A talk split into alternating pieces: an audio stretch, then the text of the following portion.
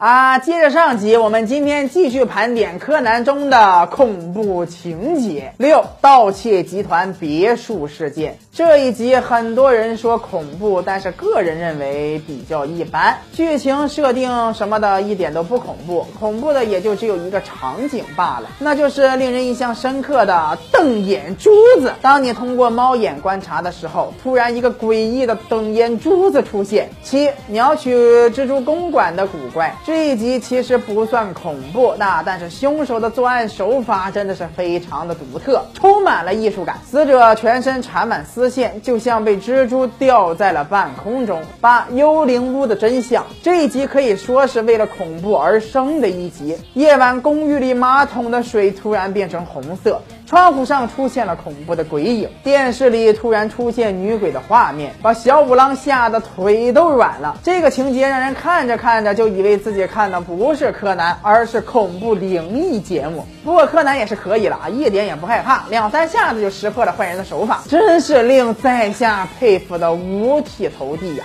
哥哥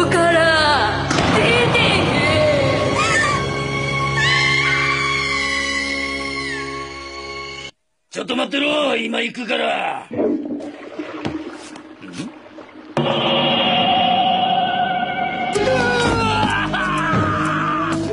おっと来たぜ。何？